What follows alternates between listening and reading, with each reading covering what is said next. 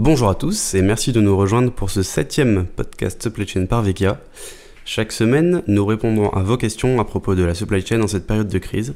Je suis Valentin, Content Manager, et je suis avec Manuel, le fondateur. Bonjour Manuel. Bonjour Valentin. Cette semaine, on va d'abord parler de la catégorie des articles. On parle souvent de catégoriser les articles, donc selon un classement ABCD par exemple. Euh, la question est comment bien catégoriser les articles avec la crise et est-ce que l'IA peut aider à le faire? Alors les catégorisations des articles type ABCD, c'est une technique qui est assez ancienne, qui permet de d'identifier déjà pour les équipes commerciales quels sont les articles qui se vendent le plus. Donc ça a un intérêt notamment quand il y a du libre service pour la mise en rayon, pour l'organisation des entrepôts, pour mettre sur le devant ces articles-là. Et ça avait aussi un intérêt pour la partie approvisionnement puisque c'était ceux sur lesquels il fallait avoir le plus gros focus.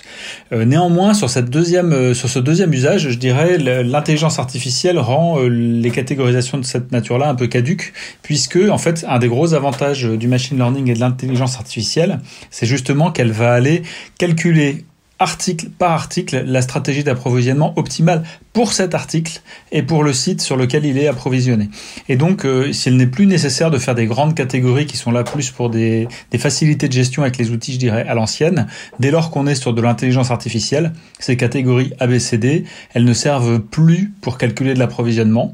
Par contre, comme je le disais en début de, réponse, elles sont toujours utiles pour euh, mettre, faire la mise en rayon, la préparation euh, dans les entrepôts, etc. C'est un, un, élément qui peut aider à l'organisation pour gagner du temps, puisque ce les articles qui sont le plus souvent utilisés et piochés dans les stocks. Alors, pour répondre à la deuxième partie de ta question euh, sur la partie crise, pendant la crise, il n'y a pas d'usage particulier, il faut juste être très vigilant puisque les catégories ABCD qui étaient en vigueur avant la crise ont de fortes chances de ne plus être tout à fait les mêmes après le déconfinement, puisque les habitudes de consommation ont changé. Donc moi, mon, conseil et ma recommandation, c'est d'être très vigilant dans l'utilisation de ces catégorisations ABCD et de rapidement les remettre au goût du jour, de rester très vigilant sur certaines références qui pouvaient être D, voire plus, encore moins, moins rapides en termes de rotation, qui deviennent aujourd'hui des best-sellers et sur lesquels il faut être extrêmement vigilant. Effectivement, les comportements changent, donc il faut rester attentif à ça. La deuxième question porte sur les technologies supply chain. Euh, aujourd'hui, Manuel, toi, quel est ton regard sur d'autres technologies comme la 5G, la blockchain ou la RFID alors l'ensemble de ces technologies sont extrêmement complémentaires par rapport à l'intelligence artificielle dont on parle souvent dans ce podcast. Euh, on va les prendre une par une. Alors le premier c'est le RFID qui est le plus ancien, qui est aujourd'hui relativement euh, courant dans un certain nombre d'industries et d'entreprises. Hein. Il y a des entreprises aujourd'hui qui l'ont généralisé, comme notamment Decathlon, qui l'intègre dans chacun de ses produits. Ça a un énorme avantage puisque ça permet de faire des inventaires de stock beaucoup plus facilement. Ça permet également de faire de la traçabilité de bout en bout de la chaîne d'approvisionnement pour euh, une référence, un article donné, pas juste la référence. Et donc, notamment pour traquer les problèmes de qualité, c'est extrêmement utile. Et puis, je dirais, par rapport à, à la supply chain, il y a un avantage énorme qu'on peut en tirer, c'est qu'on va pouvoir commencer à gérer les produits à date de consommation courte de manière beaucoup plus précise.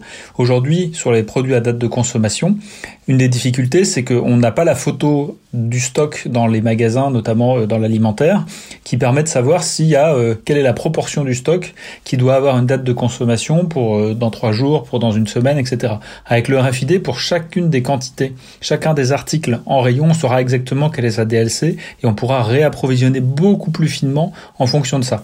Il reste néanmoins, et ça reste le point majeur, hein, un problème de coût sur la sur les RFID qui n'est aujourd'hui pas encore complètement résolu. Alors pour passer à la deuxième technologie que tu as mentionnée, qui est la blockchain, la blockchain, hein, pour rappel pour nos auditeurs, c'est une technologie d'abord, faut la voir comme une base de données distribuée dans l'internet et extraordinairement sécurisée.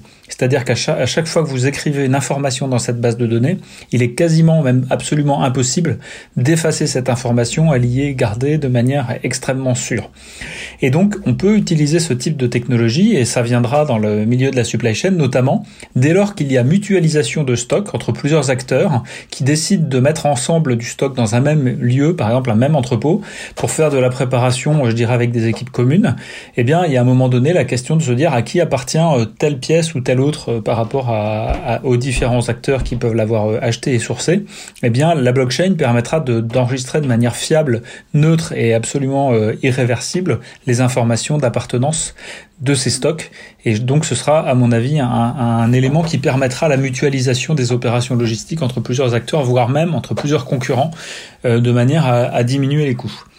Et je passe enfin à la 5G. Alors la 5G, elle permettra d'avoir en mobilité une qualité de réseau Internet absolument incroyable, hein, puisque c'est très largement encore au-dessus de la 4G, ce qui permettra de faire de la gestion, par exemple, de stock depuis n'importe quel endroit sur son téléphone portable, ce qui permettra d'accéder à des outils euh, d'intelligence artificielle embarqués sur un simple smartphone dans les, dans les années à venir et qui vont euh, réellement changer en profondeur la façon dont travaillent les supply chains aujourd'hui, euh, que ce soit en entrepôt ou alors aux sièges sociaux des entreprises pour faire la gestion des stocks avec les équipes d'approvisionnement, de planning.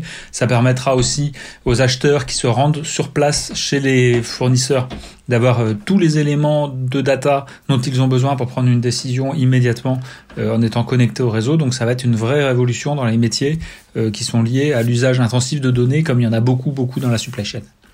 Voilà, j'espère que ça répond à, tes questions et évidemment je répondrai aux prochaines avec grand plaisir.